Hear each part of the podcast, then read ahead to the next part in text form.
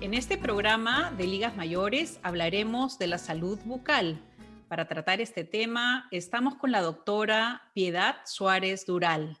Bienvenida, doctora. Es un placer tenerla con nosotras. Eh, la doctora Piedad Suárez Dural es graduada de odontología de la Universidad de Costa Rica. Es certificada en tratamiento del dolor oral y facial y en medicina oral la doctora Piedad tiene una maestría en ciencias de la gerontología.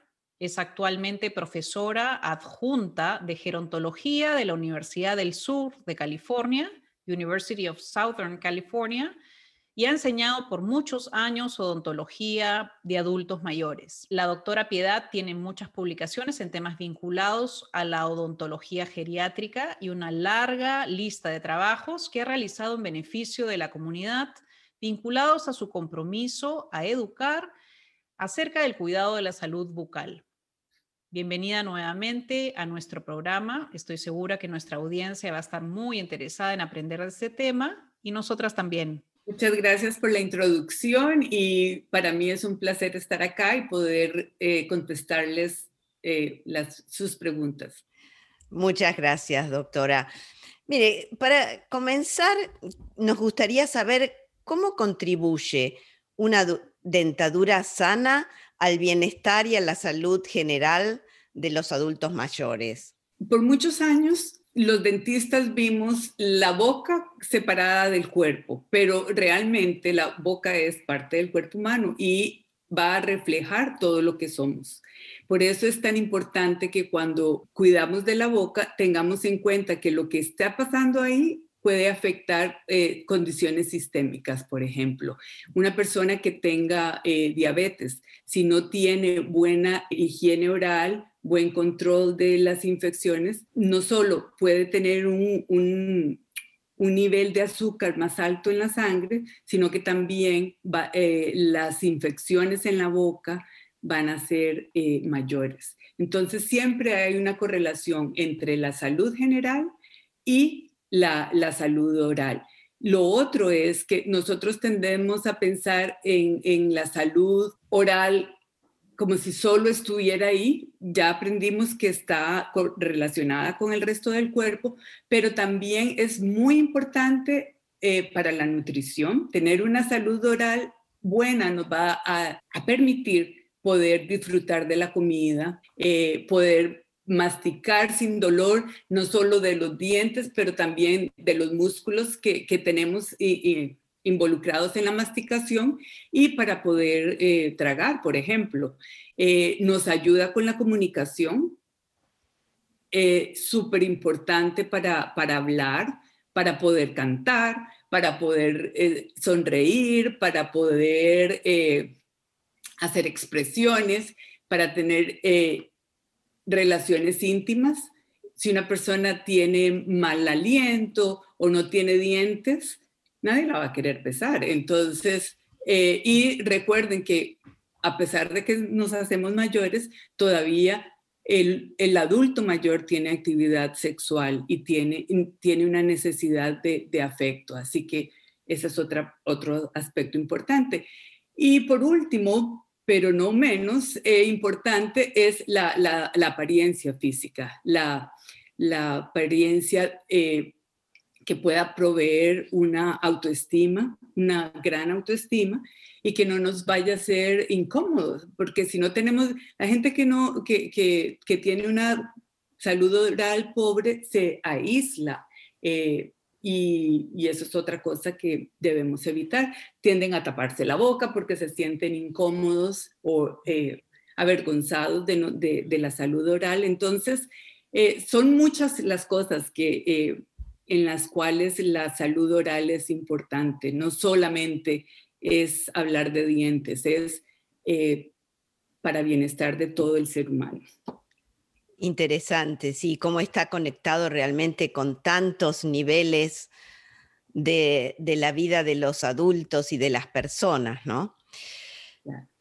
Nos gustaría saber, doctora, cuál es la causa más frecuente de pérdida de piezas dentales. Bueno, la, la causa más frecuente es la enfermedad periodontal que es lo que nosotros conocemos como la enfermedad de las encías. La enfermedad de las encías realmente eh, es muy dañina, no solo para el adulto mayor, pero ciertos adultos jóvenes también eh, la padecen, porque la enfermedad de las encías es una enfermedad que yo llamo traicionera. No duele eh, y va pasando poco a poco sin que nos demos cuenta. Y lo más terrible de esto es que afecta el hueso, el, hueso, el soporte de los dientes. Entonces, eh, de repente, una persona no tiene ningún dolor, pero el diente se cae. Y, eso pasa mucho en el adulto mayor. Entonces, ese para mí sería el, enemigo número uno. Eh, después, las caries. Las caries son otro factor importante en los adultos mayores porque se da alrededor de la raíz del diente o lo que nosotros llamamos el cuello del diente, que es el final del diente donde se une con la encía. Entonces, cuando eso pasa, la, la caries se va distribuyendo alrededor de todo el diente y los dientes se quiebran. Entonces, mucha gente viene y dice, oh, me estaba comiendo un pedazo de pan y se me quebró el diente. No fue el pedazo de pan lo que hizo que se quebrara el diente, sino toda esa caries que está alrededor del diente. Otro problema que tenemos eh, con los adultos mayores es que conforme vamos eh, envejeciendo también, los músculos se fatigan, vamos perdiendo balance, estamos en mayor riesgo de caernos. Y cuando nos caemos, pa, lo primero que pega son los dientes. Entonces, eh, el trauma, gente que de pronto se levanta en la noche para ir al baño, se choca con la mesa de noche, pega los dientes en el borde de la mesa, uno de los mayores enemigos que tenemos en odontología o en los dientes de los adultos mayores es la sequedad. Es cuando la, sequedad de la boca, que luego voy a hablar en más detalle, pero al estar la boca seca, también hace que los dientes sean más, eh, estén en mayor riesgo de tener caries y por lo tanto eh, fracturarse y perderse la pieza. Y después, como hablé antes, hay algunas condiciones eh, sistémicas como la diabetes que puede también afectar eh, la condición oral. Entonces aprendimos que las dos causas más frecuentes de pérdida dental es el problema con las encías y las caries. Muchas personas piensan que las caries son problemas de niños y no de adultos, pero usted nos dice que en realidad las caries que sufren los adultos son inclusive peores porque se producen en una zona que puede debilitar y quebrar el diente. Entonces, ¿cuáles eh, los principales cuidados que deberíamos tener para evitar estos dos problemas mayores? Los problemas de las encías y los problemas con las caries? Como en muchos casos, prevención. Prevención es el, mejor tratamiento que podemos, que podemos hacer porque, eh, como la palabra lo dice, estamos evitando que suceda la enfermedad. Si pudiéramos tener una buena higiene oral, eso significa por lo menos cepillarnos dos veces al día, controlar la dieta. Otro problema que tenemos conforme nos vamos haciendo mayores y, si estamos viviendo solos, tendemos a, eh, nos da pereza cocinar. Entonces me voy a comer un pancito con un cafecito. Y ese pancito con ese cafecito está lleno de azúcar y de y, el, y los carbohidratos que, como dije, se van a ir acumulando alrededor del diente y entonces van a hacer que el riesgo de la caries eh, sea mayor. Entonces, la, salud oral, modificar la dieta, tratar de tener una dieta que sea menos cariogénica, o sea, que, que cause menos caries, es, es muy importante. Eso significa que tenemos que controlar la cantidad de azúcares, la cantidad de carbohidratos, tratar de comer cosas más eh, saludables, por ejemplo, eh, las almendras, eh, el queso, los frijoles de soya, el edamame, todo eso son tipos de alimentos que van a modificar el pH o, la acidez de la boca, haciendo que sea menos cariogénico. Doctora Piedad, ¿Nos podría explicar en qué consiste la enfermedad de las encías? Eh, ¿Cómo se manifiesta la enfermedad de las encías? Porque ha mencionado que a veces es casi una sorpresa, ¿no? Eh, pero es una causa muy importante de la pérdida de piezas. ¿Cuáles son los síntomas de, de la enfermedad de las encías? La enfermedad de las encías comienza con inflamación de la encía, o sea que la encía se va poniendo roja y tiende a sangrar muy fácilmente. Mucha gente se asusta cuando se cepillan los dientes y la encía sangra. Entonces, como está sangrando, dice, oh, mejor no me cepillo porque, porque me voy a hacer más daño. Y es todo lo contrario. Si la encía está sangrando, es porque está inflamada. Entonces, lo que tenemos que hacer es, número uno, quitar toda eh, la placa bacteriana, una masita blanca que se, que se acumula alrededor del diente. Eh, entonces, cepillarlo muy bien con, con, el cepillo de dientes. Cuando cepillamos los dientes, debemos de colocar el cepillo de una manera que la mitad del cepillo de dientes quede sobre la encía y el resto sobre el, sobre el diente. Así le damos un masaje a la encía. Y eso va, ese es el primer síntoma de la, enfermedad periodontal, que la encía se inflama y sangra, pero debemos de estimularla para que no sangre. Si no hacemos eso, luego se va convirtiendo, eso que parece una masita blanca, se va volviendo duro, porque se va calcificando con las sales y minerales que tenemos en la saliva y se forma lo que conocemos como sarro o cálculo o tártaro, dependiendo de dónde sean ustedes, este, este es como una piedrita que se, que se acumula entre el diente, la encía y el hueso. Entonces ese cálculo va a ir causando no solo más acumulación de bacterias, más inflamación, pero empieza a hacerle daño al hueso, haciendo que el hueso se encoja o reabsorba. Entonces, por eso es que cuando ustedes van al dentista y les, dicen que tienen que hacerles una eh, limpieza profunda, quiere decir que ese cálculo o ese sarro que está adherido al diente o a la raíz del diente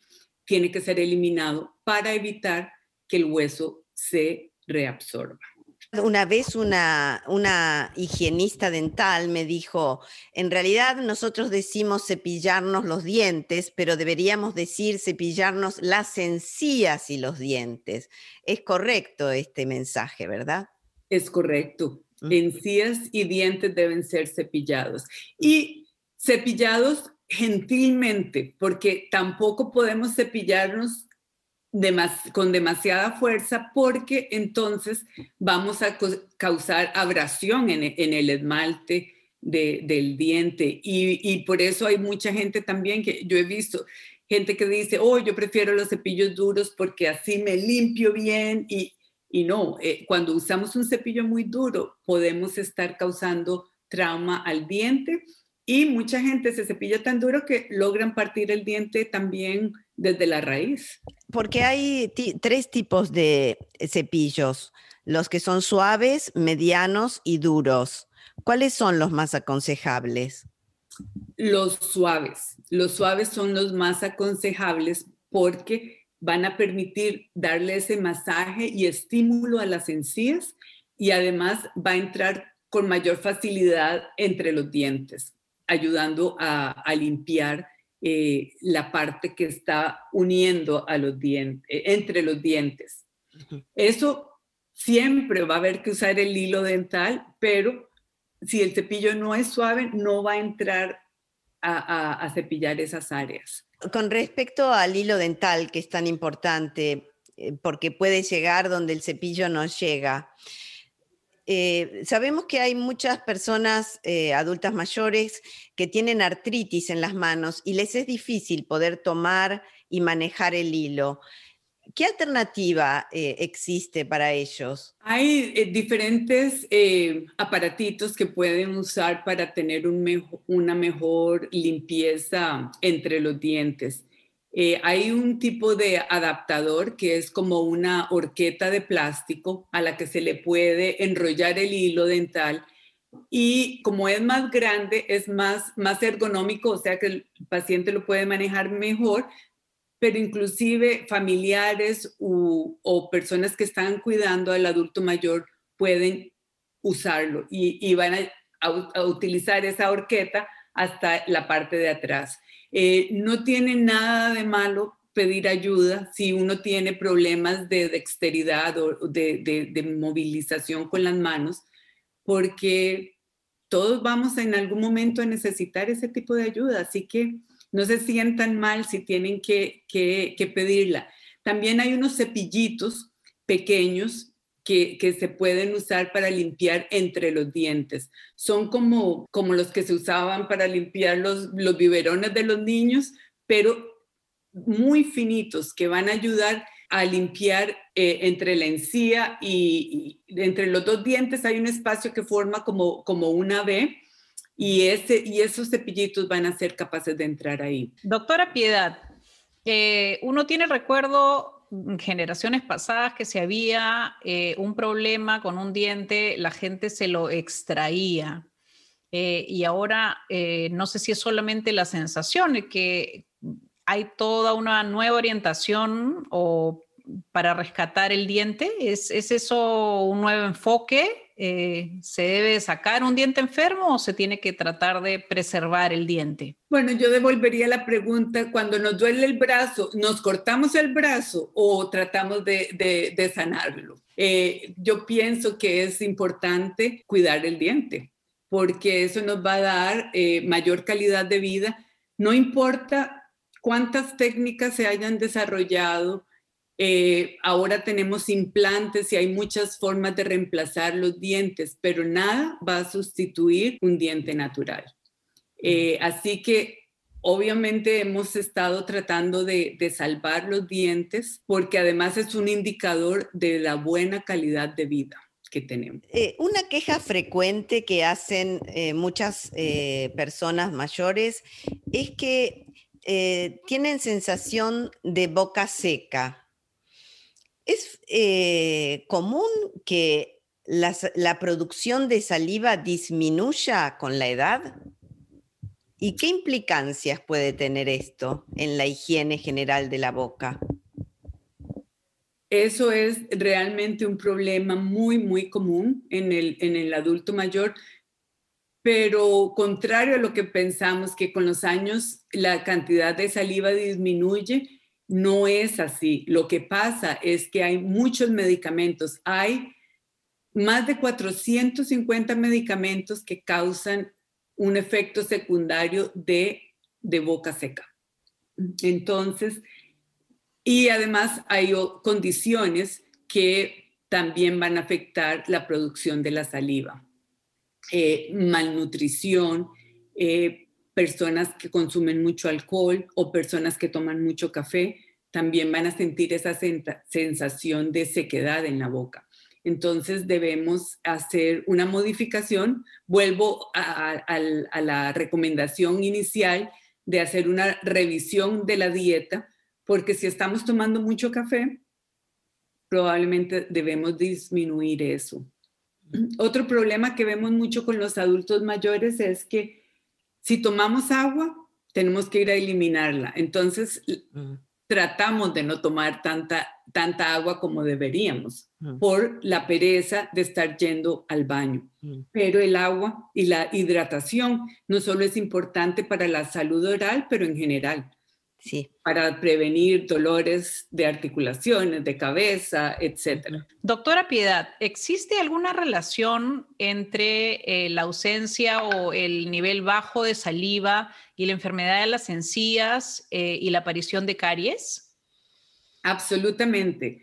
Eh, la saliva tiene muchas propiedades. no solamente es lubricante, también tiene efectos de neutralizadores, por ejemplo, tiene enzimas, tiene una cantidad de, de, propiedades que van a prevenir no solamente las caries, pero la, enfermedad periodontal y otras eh, infecciones en, la cavidad oral como hongos o como bacteria, acumulación de bacterias también. Doctora, ¿nos puede mencionar un poquito más sobre el tema de los hongos en la boca? Suena muy, suena muy feo, pero eh, son lo que llamamos eh, la, cándida o la candidiasis. Es muy común sobre todo en personas que tienen eh, diabetes, en personas asmáticas.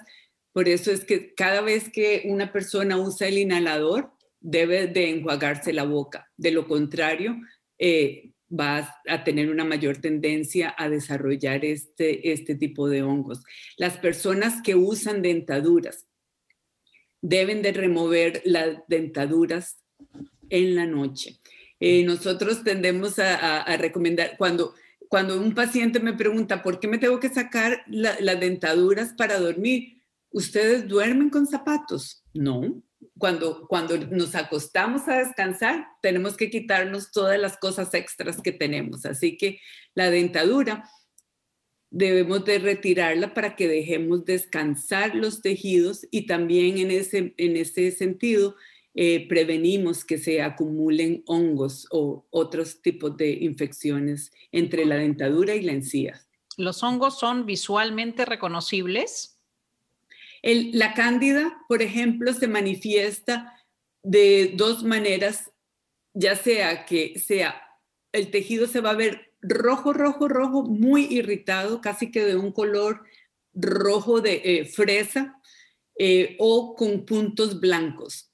Eh, esos puntos blancos normalmente se desprenden con un pedazo de algodón o con un pedazo de papel higiénico, los, o inclusive con el dedo, los podemos remover y, se van haciendo como, como bolitas de algodón alrededor de, la mucosa oral. Y em, el cuidado de las, de las dentaduras postizas, además de sacarlas todas las noches, eh, ¿es importante tener algún otro tipo de cuidado o de higiene particular? Claro, las dentaduras deben cepillarse igual como cepillamos los dientes, las dentaduras deben de cepillarse después de cada uso o por lo menos una vez al día cuando nos vamos a acostar. Eh, no es conveniente usar pasta dental para cepillar las dentaduras porque la pasta dental contiene muchos materiales que son abrasivos. Entonces, no solamente van a rayar la, dentadura, pero también va a ponerla como opaca. Personalmente, yo le recomiendo a mis pacientes que utilicen agua y, jabón. El jabón antibacterial, hemos aprendido con esta pandemia que el jabón es nuestro mejor amigo, igualmente para las dentaduras. Agüita y jabón y agua, agua fría o a la temperatura ambiente. No deben de usar agua caliente porque eso puede distorsionar las, las dentaduras. Y una vez a la semana, o cada dos, veces por semana pueden ponerlas en, tabletas efervescentes por 15 minutos porque esto va a ayudar a eliminar eh, alguna bacteria. Eh, eso, eso es lo, más simple, lo más fácil. Quería preguntarle, doctora, eh, sobre el mal aliento. ¿Cuáles son las causas del mal aliento y las formas de tratarlo? Excelente pregunta, porque sobre todo para los adultos mayores. Eh, muchas veces escuchamos eh, niños diciendo, ay, yo no quiero darle un beso a la abuela porque huele feo. Eh, y, en muchos casos es esa enfermedad de las encías de la que estábamos hablando. si, hay, si, si hay enfermedad de las encías, tiende a dar un, olor muy característico y, es fácil de, eliminar si tenemos una limpieza profunda. Otro mecanismo es si hay presencia de caries, la caries también huele feo. Otra fuente de mal aliento es la lengua. La lengua acumula mucha bacteria. Si nos damos cuenta, la lengua está formada por un montón de papilas o como botellitas. Y si no nos limpiamos la lengua, entre esas papilas quedan acumuladas bacterias y restos de comida que van a su vez a producir mal aliento si no los eliminamos. Entonces, por eso es que es tan importante que nos cepillemos la lengua, sea con un cepillo de dientes suave, con un cepillo para la lengua, porque hay cepillos especiales para la lengua, y también hay raspadores eh, que mantienen la lengua limpia. Si, la, si vemos que nuestra lengua tiene un color blanco, quiere decir que tenemos mucha acumulación de bacterias, porque la lengua debe verse rosadita, y ahora que hablamos de limpieza, hemos hablado de los cepillos de dientes, eh, pero no hemos mencionado los líquidos eh, de limpieza. Eh, ¿De verdad son efectivos los listerines, estos líquidos que uno siente que le dan buen aliento, que limpian o dicen ahí que eliminan los gérmenes? ¿Son complementarios de verdad? Si tenemos que seleccionar entre los productos de limpieza, yo les recomendaría que se fijen en un buen cepillo dental, hilo y una buena pasta de dientes. Los adultos mayores, si quieren usar un enjuague bucal, tienen que fijarse que no contenga alcohol. El alcohol, como dije antes, es una de las causas de la boca seca, pero también es un riesgo para eh, lesiones precancerosas. Entonces, debemos evitar cualquier enjuague dental que tenga eh, alcohol y si es posible, buscar uno que tenga fluoruro. Y a la hora de comprar el dentífrico, ¿en qué tenemos que fijarnos? Como para adultos mayores, una pasta dental que tenga eh, doble fluoruro sería muy conveniente porque debemos aumentar la cantidad de fluoruro que, el, que dentrífico tenga. Por ejemplo, hay pastas que son medicadas por los doctores que tienen todavía un contenido más, más alto. Eh, hay, por ejemplo, en el mercado hay una que se llama Prevident, que la, la concentración es todavía mayor, porque esa alta concentración de fluoruro va a hacer que eh, prevengamos las caries. Eh, y sobre las pastas dentales, eh, blanqueadoras. Las pastas eh, blanqueadoras causan mucha sensibilidad, así que eh, mejor evitarlas. Y con respecto al cáncer de la boca, porque sabemos que existe el cáncer de boca, que el, riesgo aumenta al aumentar la edad, que en general los pacientes con cáncer de boca tienen 55 años o más. Y nos gustaría saber cuáles son los factores de riesgo a tener en cuenta que podrían eh, conducir al cáncer de boca? Eh, por muchos años se ha hablado que el alcohol, el, el, fumar son factores de riesgo para cáncer, pero en los últimos años hemos aprendido que el, el virus del papiloma humano es un gran riesgo. ¿Cuáles serían las lesiones dentro de la boca a las cuales tendríamos que prestarle especial atención? ¿Y cómo hacemos para poder diagnosticar eh, lesiones eh, peligrosas en forma oportuna y no perder tiempo? Lo más importante es tener una visita al dentista por lo menos una vez al año para que nos pueda hacer el, screening para cáncer oral. Cada vez que alguien viene a la consulta, nosotros como dentistas debemos hacer ese examen y le ponemos especial atención al piso de la boca, a la lengua, sobre todo a la parte de los lados de la lengua, a la zona eh, faríngea. Eh, también si tenemos eh, lesiones en el labio, vamos a, a ponerle atención pero sobre todo vamos a ponerle atención a cuatro lesiones en particular. Lesiones blancas que no se pueden desprender fácilmente, lesiones que son eh, rojas, que no duelen, que no que a veces están combinadas entre rojo y, tienen áreas blancas también, esas son peligrosas. Eh, úlceras que no han sanado, que no duelen. Eh, si tenemos una úlcera, a veces mucha gente tiene aftas, eh, que es una lesión muy común, muy dolorosa, pero si un afta no sana en un periodo de tres semanas, debemos de, ponerle atención. Y por último, si tenemos verruguitas en la boca o lesiones que parecen como coliflor, eh, debemos de ponerles atención, sobre todo si están en la parte eh, faringea, en la parte de la garganta. Esas con más atención porque sabemos que el riesgo del papiloma es, mayor en esa zona.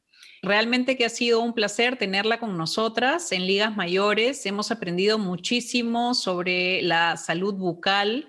Eh, y estoy segura que nos van a mandar preguntas por nuestra cuenta de Facebook, así que se las haremos eh, llegar, la molestaremos seguramente para que nos ayude a contestar algunas de estas preguntas. y muchísimas gracias por haber compartido este momento con nosotras.